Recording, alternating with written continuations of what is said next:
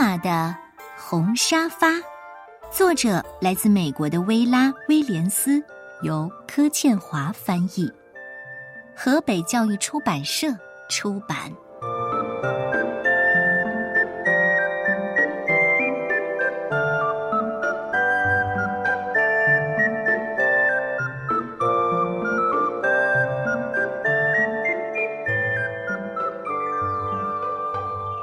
我的妈妈在蓝车餐馆工作，我经常在放学后去找她。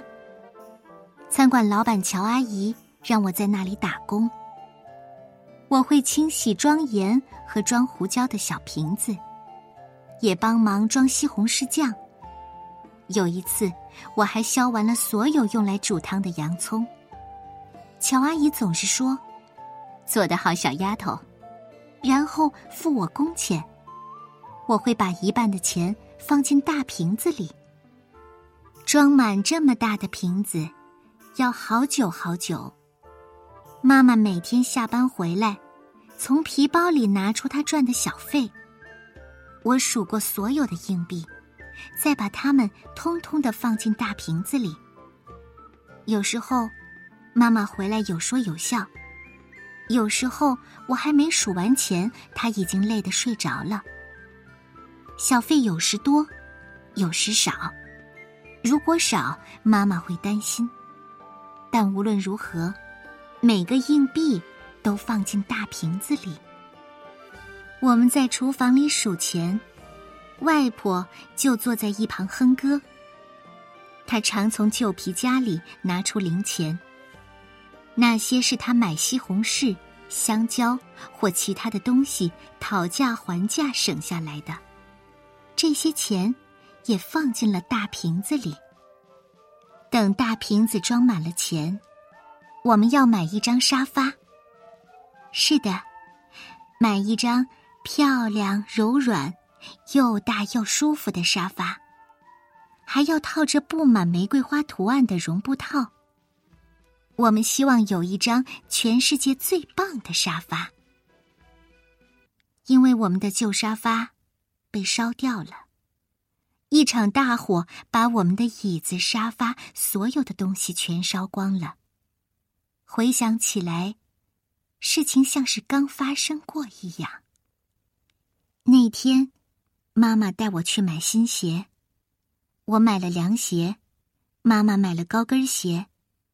我们下了公交车，往家的方向走，一路欣赏路旁的郁金香。妈妈说她喜欢红色的花，我说我喜欢黄色的花。我们慢慢的散步回家。家门口停了两辆消防车，浓浓的烟和又高又红的火焰从屋顶冒出来，好多邻居围在旁边看。妈妈拉起我的手往前跑，大姨父看到我们跑过来，妈妈和我同时大叫：“妈妈呢？外婆呢？”大姨妈向我们挥手，高声喊道：“在这儿，她在这儿，她很安全，别担心。”外婆没事，我们找了好久才找到我们的猫，它也没事。可是，房子里的东西。全都烧光了，房子一片焦黑。我们先借住在大姨妈的家里，然后搬进楼下的公寓。我们把墙壁漆成黄色，把地板擦得亮晶晶的。可是，房子里空空荡荡的。搬新家的那天，邻居们带来披萨、冰淇淋和好多的东西。对面的邻居搬来一张桌子和三张椅子，隔壁的老先生给我们一张床，是他孩子小时候睡的。爷爷拿来一块美丽的地毯，小姨为我们做了一组红白条纹的窗帘儿。乔阿姨带来锅碗瓢盆和刀叉，表妹把她的玩具熊送给了我。